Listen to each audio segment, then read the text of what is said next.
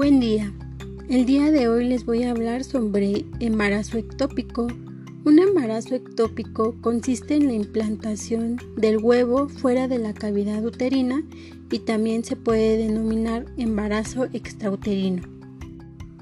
Y de acuerdo con el sitio de implantación, el embarazo ectópico se designa tubario cuando se localiza en la tuba uterina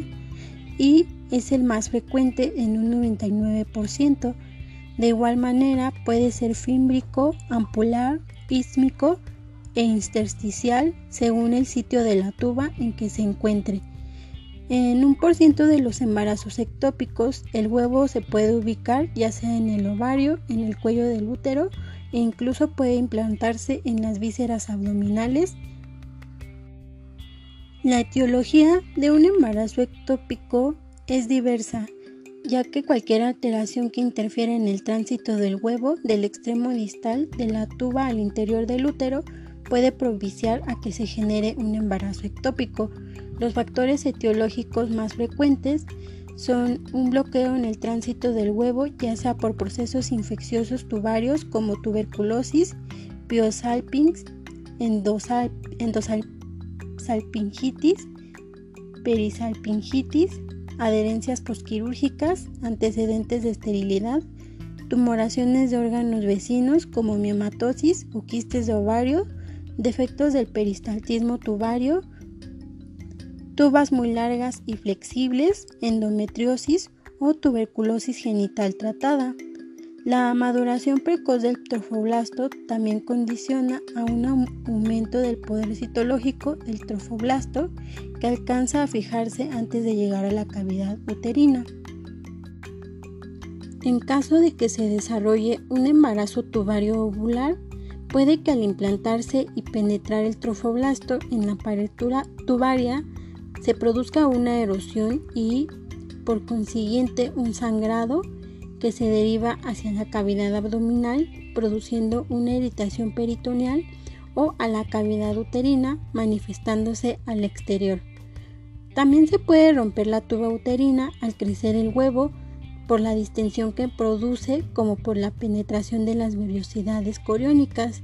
De igual manera, es posible que se produzca un aborto tubario si el huevo se desprende de su sitio de implantación y por último es posible que evolucione hacia un embarazo abdominal si el huevo se desprende y conserva actividad trofoblástica y se puede implantar en las vísceras próximas dando lugar a un embarazo ectópico abdominal. El cuadro clínico de este embarazo ectópico varía mucho según el lugar en el que se implante el huevo. Por así decir, si la implantación del embarazo ocurre en la porción ampular o en la parte intersticial, ya que la capacidad de distensión de ambos sitios es diferente, habrá diferencia si la tuba está íntegra o se ha roto su pared. En una paciente en edad reproductiva y con vida sexual activa, que representa un cuadro abdominal agudo, se debe de sospechar de un embarazo ectópico mientras no se demuestre lo contrario.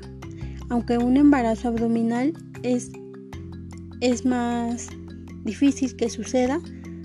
también este, puede ofrecer grandes dificultades en el diagnóstico y en el tratamiento. Los signos y síntomas que se presentan son los siguientes. Los síntomas que se pueden presentar son amenorrea, de pocas semanas de duración,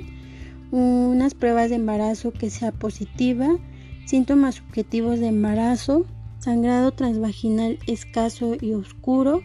cuadro de dolor abdominal intermitente y de intensidad variable. Los signos pueden ser mamas con caracteres gravídicos, endometrio con reacción decidual, útero aumentado ligeramente de volumen con caracteres gravídicos y dolorosos a la movilización e incluso tumoración palpable en el anexo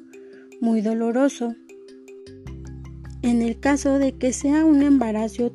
tubario no roto, los síntomas son que se presente un cuadro de choque neurogeno e hipovolémico, escalofríos, diaforesis, vértigo, taquisfigmia, hipotensión, o palidez. También puede haber dolor abdominal intenso y de aparición brusca, náuseas, vómito, lipotimia y sensación de presión en el recto y tenesmo rectal. Los signos que pueden presentarse son hiperbaralgesia, signos de irritación peritoneal con dolor intenso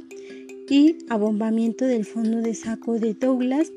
También puede presentarse defensa de la pared muscular del abdomen y percepción de una tumoración anexial. Para el diagnóstico de un embarazo no este, de un embarazo ectópico se deben de indagar sobre los antecedentes de infecciones del aparato genital, abortos con nigrado uterino, esterilidad, cirugía tubaria o abdominal, dispositivos intrauterinos, el uso de anticonceptivos orales o oclusión tubaria fallida. En el cuadro clínico también es posible que se identifique o se diagnostique mediante amenorrea, signos y síntomas sugestivos de embarazo, sangrado por vía vaginal y tumoración anexial, además de hacer pruebas para un diagnóstico de embarazo y exploración bajo anestesia,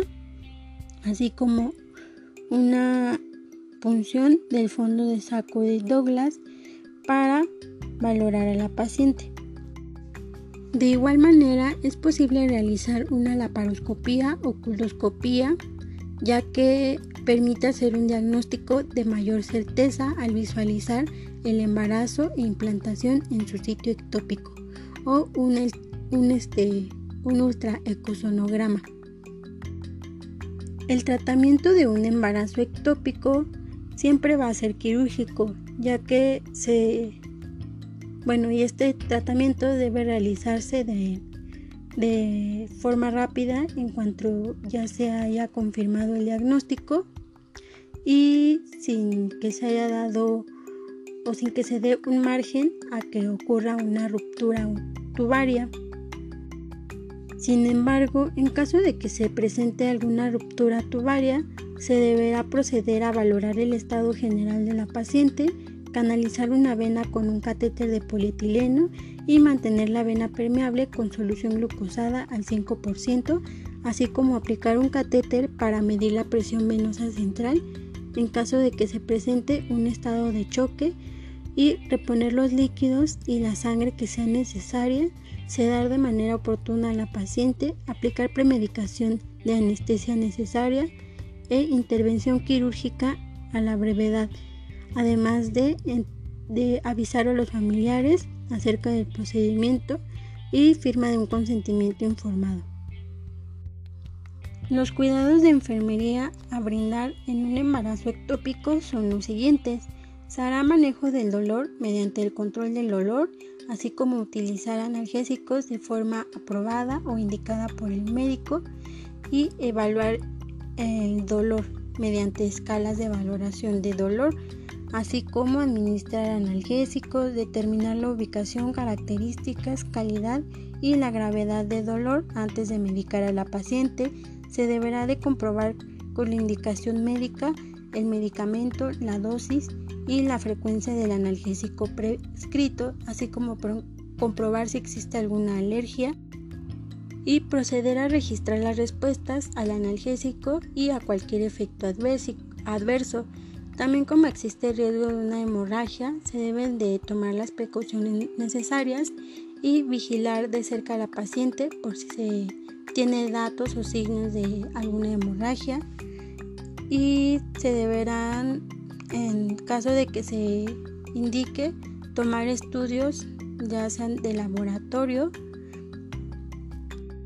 Además de que se deberá de llevar un control de los signos vitales e informar a la paciente si se requiere, que requiere de ayuno y de cuánto tiempo es este ayuno. También se deben de administrar los productos sanguíneos si así está indicado e instruir a la paciente y a la familia acerca de los signos de la hemorragia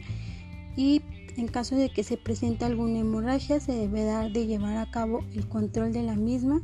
e identificar la causa de esta. Además, es importante proporcionar información objetiva respecto al diagnóstico tratamiento y pronóstico de la paciente y de alguna manera disminuir la ansiedad si presenta este sentimiento. Como resumen, es importante llevar a cabo toda la preparación quirúrgica, la terapia intravenosa y los cuidados por cese del embarazo, así como ayuda necesaria en la exploración y posterior a, la cirugía es posible que se lleve una terapia de ejercicios como deambulación, eh, inicio de la dieta, manejo del dolor y los cuidados por el cese del embarazo.